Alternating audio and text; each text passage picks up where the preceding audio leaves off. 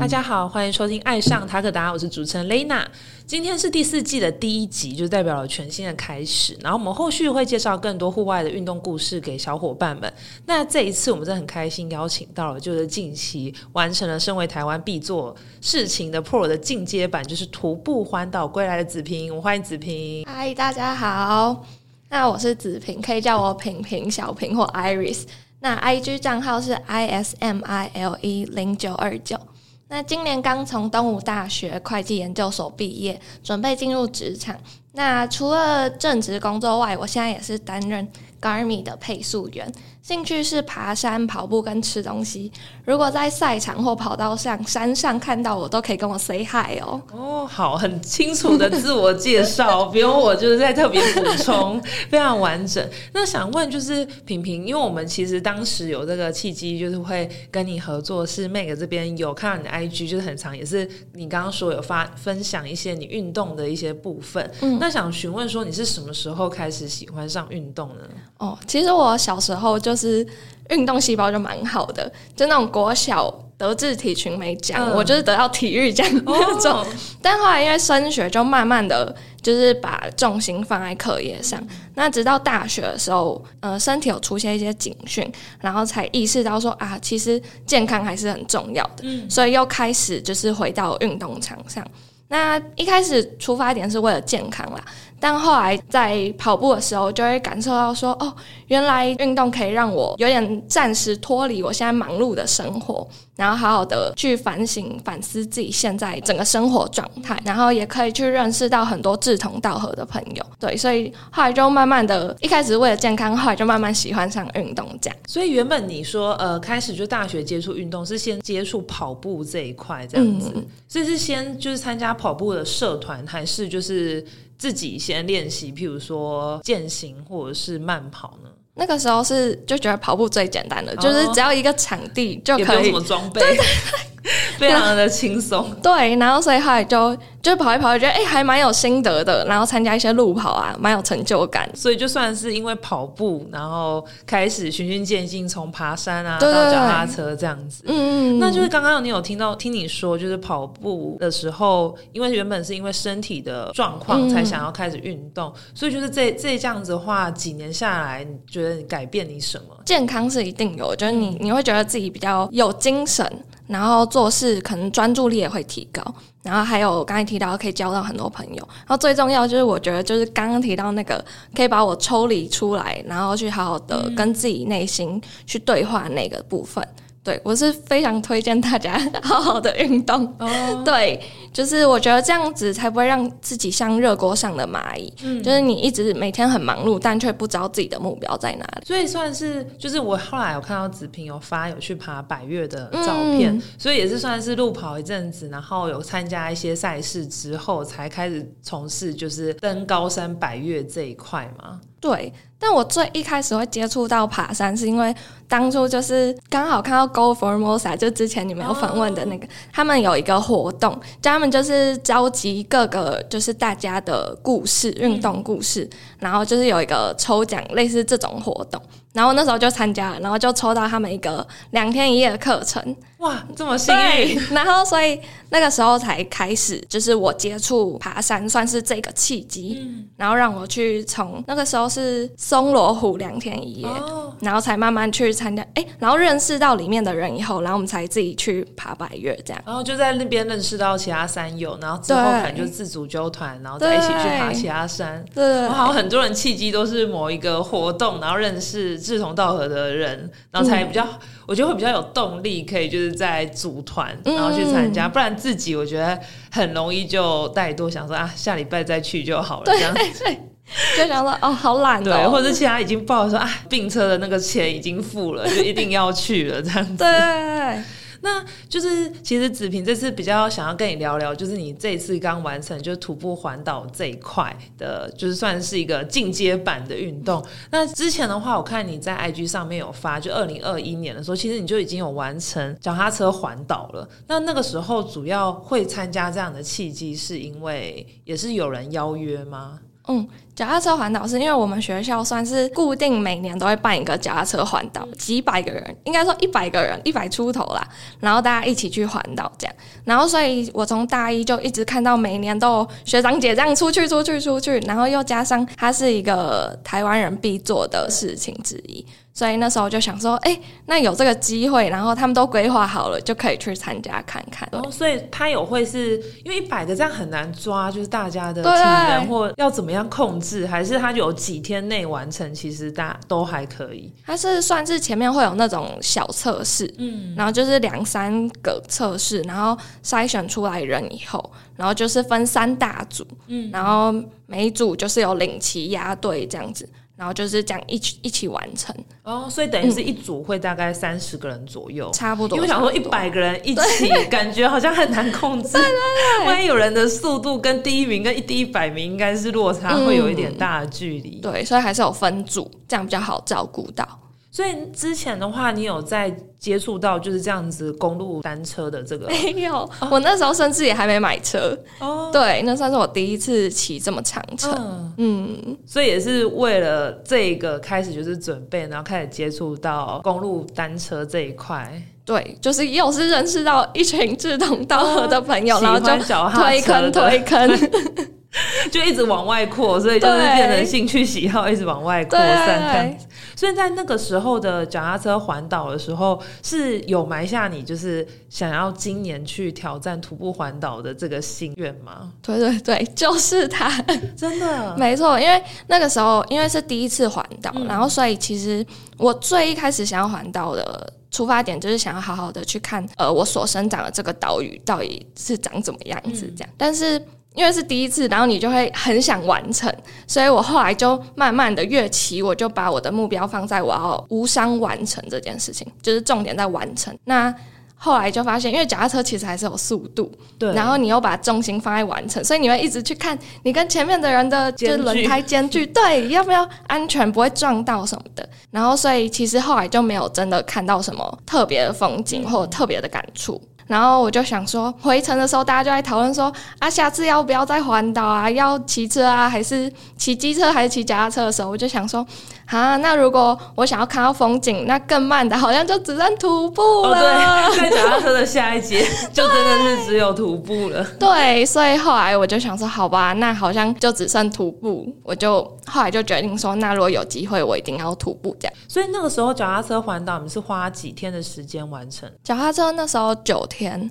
但是我们花莲到宜兰那一段是搭火车，就是比较疏花那一段，怕危险这样子。嗯，而且尤其是你们团比较多，万一真的是可能要清晨那种没有什么人的时候，才有办法去骑。嗯，所以等于是那一段的风景就比较没有特别去看到这样子。嗯，那蛮好奇是这次跟你一起徒步环岛同行的成员，也是当时在脚踏车环岛认识的吗？哦，没有没有，哦，他是我们研究所的同学。所以我以为是有些人也跟你有一样的心，然后想说，哎，那我要跟你一起参加这样。没有没有，他们后来都很热爱骑脚踏车，就直接往另外一个走向去了，这样。没错。哦，了解。那想询问一下，说因为二零二一的时候刚好算是疫情，嗯，我们应该算蛮幸运，疫情，哎，应该是一大波疫情以后。趋缓了，然后我们就出发，开始就是让你们成型这样子。对，然后后面又在爆，就刚好卡在那两大波之间。嗯，所以算是说那时候虽然就是有埋下徒步环岛的种子，但就刚好算是今年又算是开放，所以才决定今年去走嘛。哦，因为我今年要那个准备进入职场，刚好有这个空闲的时间。哦，对，因为你刚刚说环岛。脚踏车大概九天，但是徒步其实要抓的时间要非常的没错，要一个多月。所以这个时候就是这今年的这一次徒步环岛，你是怎么样做规划呢？嗯，如果是规划的话，就是如果之后大家想要去就是徒步环岛的话，就我很建议大家可以去参加那个 FB 的社团。然后我是参加叫做台湾徒步环岛联谊会。然后上面就是有很多就是徒友，不管是已经涂完很久的，或者是还正在开始走路的，进行中的对，或是已经潜水很久，有这个想法还没出发，反正里面就是有很多抱持了这种共同梦想的一群人，然后他们就是在走的人或走完的人都会分享他们每日安排的住宿点，然后还有路线这样。然后如果有问题，也可以在上面发问，就大家都很热心。所以那个时候，其实我们的路线也是依照上面就是前辈分享的去做规划。然后，嗯，那我就直接讲，就是我觉得要怎么规划比较好。可以，可以，对对。那就我觉得有两点就是蛮重要的，就第一个就是你要知道这一次自己为什么想要，就是你想要从这一次环岛看到什么。因为徒步环岛的路线其实很多种，就是你可以自己看自己喜想要什么。之旅也可以，景点之旅也可以。对，就是像比如说最基本就是有大圈跟小圈嘛，然后你要不要走到四极点啊？就是最东、最北、最南、最西这样。然后像我们就是呃有点像。像小圈加四级点，比如说像我们多加四级点，就多加了大概要六天的时间。嗯，因为都还要再走到最南或最北。对，所以大家就是要想一下。然后，呃，我觉得蛮特别的是，像我们这次有遇到两个人，他们就是有一个人他是每走到一个点，他就会去附近，然后去看说，哎，有没有什么据点或基金会或什么可以去帮忙提供服务的。就他想要回馈社会，这样是当一日志工那样子，对对对之类的。然后另外一个是他会想要收集那个台湾遗产潜力点，就是像什么阿里山啊、玉山这种的。反正每个人他想要的目标不一样，那这就会影响到你的路线。对，所以我觉得大家在规划路线的时候，可以先想清楚自己想要的目标是什么，然后再去规划这个路线。然后第二个是那个自己的体能，我觉得这很重要，因为这会影响。你每天行走的距离，对，像那个时候我们是大概每天都抓三十公里上下，对。那有些人可能比较没有在运动，那他初期可能就要十几二十这样，所以每个人都蛮不一样的。就建议大家可以就是实际在就出发前，你就是实际去走走看，对，就是我觉得差很多，因为我是有在跑步的嘛。其实五公里、十公里，就是对跑步的人来说，应该是很很短距离。然后我那时候实际走。就觉得哇，差好多哦！因为那个先试走哪一段到哪一段这样。因为其实我我有参加一个那个跑步银行跟就是爱旅行，他们就举办一个叫做“说走就走”的活动，就特别规划给想要徒步环岛的人的活动。每一年都有吗？它好像是一年还蛮多次的，因为它是一个线上活动。了解。对，它就是五周，然后五公里、十公里、十五、十八跟二十这样。然后我那时候就是跟着这个步调，每周。去走，然后走到后面又觉得天哪！跑步我可能二十一公里，我可能两个小时就完成了，但我走路可能要花一整天或是一整个半天，然后背东西什么，就会你会发现说，比如说鞋子要好好的挑选啊，袜子也很重要，然后水啊、路线什么都很重要，所以我觉得大家就真的可以去走走看，因为想的跟做起来差很多，会觉得哎，好像没有很久这样。对，然后哦，走起来。腿都快断了，怎么还没到目的？而且是要连续走。对对对，所以我觉得大家就真的可以先走走看，然后知道自己的体能在哪里，然后再去安排你的路线会比较方便。这样了解。那这次刚刚就有听到你说，先知道说你这次想要走的意义，像是刚刚你说有些人有特别，他有一些目标要达成。那当时你是怎么样设定的？我那时候就觉得，我就只有想说我要走四个极点，然后路上会遇到什么，我就随遇而。安，就我没有设定太多，我想要干嘛，我就觉得应该会每天都像开惊喜包一样吧，就是那就看不要预设太多。对对，我就想说好，看到什么就就来吧，这样。嗯，嗯了解。那这样的话，就是呃，刚刚你有说到就是行程的规划，那就是像是这次你的像预算跟装备的规划，你是怎么样安排？就譬如说，你刚刚说一定要先试背看看，它是有像有限制说在几公斤以内的话，你比较可以去走完。这整趟的旅程吗？我就是出发前不小心忘记量了，到底我背了几公斤。但是我跟大家说，一定要越轻越好。对，然后包包要选那个负重能力好、负重系统好一点的那种。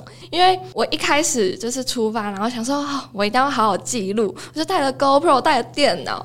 结果我电脑，对我第四、第五天我就。直接把它寄回家，直接把它带回家，因为我真的没办法，因为越重，然后你身体负担越越大。对，然后走起来，我真的，尤其是最前面，你就是身体还在适应的时候，就会觉得好累哦，我的腿怎么好像不是我的？还在走到那么前面，还有那么多要走。对对对，所以后来我就把它都寄回家。对，所以我觉得包包就是就像登山包一样，你一定要去现场背背看，然后看那些有没有符合你的背长啊什么什么的。然后如果是是呃预算的话，其实我们最大的开销就是住宿了。然后我们就是每天都抓大概六七百，就是希望是可以住到每天都住到青年旅馆那一种。嗯，对。那有时候偶尔我们会找到一些比较不是观光区的，那那边的住宿就比较少，但我们还是会就是平均下来大概都大概六百多块。台湾它竟然有三百块的住宿一晚。对，就是我们就有找到两家，所以就是从社团也是前辈分享的。可是它是像是那种公庙的住宿，还是青年旅馆？诶，有点像是青年旅馆，但比较简陋的青年旅馆的感觉。对，但还是可以住。因为三屋的话，如果你都有住过，哦，对对对，你就会觉得那边很好，对，就基本的棉被那些也都一定有，一定有，对对对，能睡就好。对，所以平均下来其实也不会到太高。那如果真的有预算考量的人，他们可能就会背帐篷，那就又省了很大笔的钱。因为在那边会有，就譬如说社团会分享哪些不能随便就是扎营，还是其实基本上没有什么太大的限制。应该就是你只要有跟附近的，比如说他们可能睡学校，就先跟学校打个招呼啊，或是对，就是他们就会先跟当地的人打个招呼，这样，就基本上的话，应该是都还可以安排这样。对对对。然后如果比如说真的找不到洗澡什么的，他们可能还是会去附近的民宿就住一晚这样。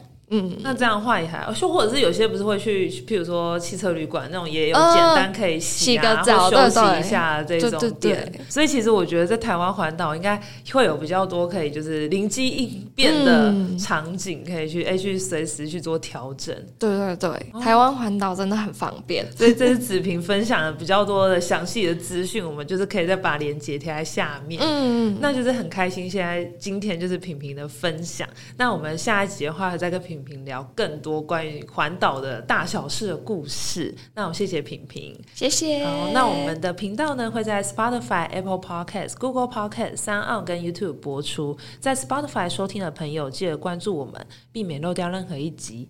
如果在 Apple Pocket 收听的话，记得在评分处留下五颗星评价。大家想要购买我们商品，可以到 Tagoda IT 的官网购买。海外听众可以透过我们 Pinkoi 跟 HKTV Mode 的商城下单购买。爱上 Tagoda，我们下期见，拜拜，拜拜。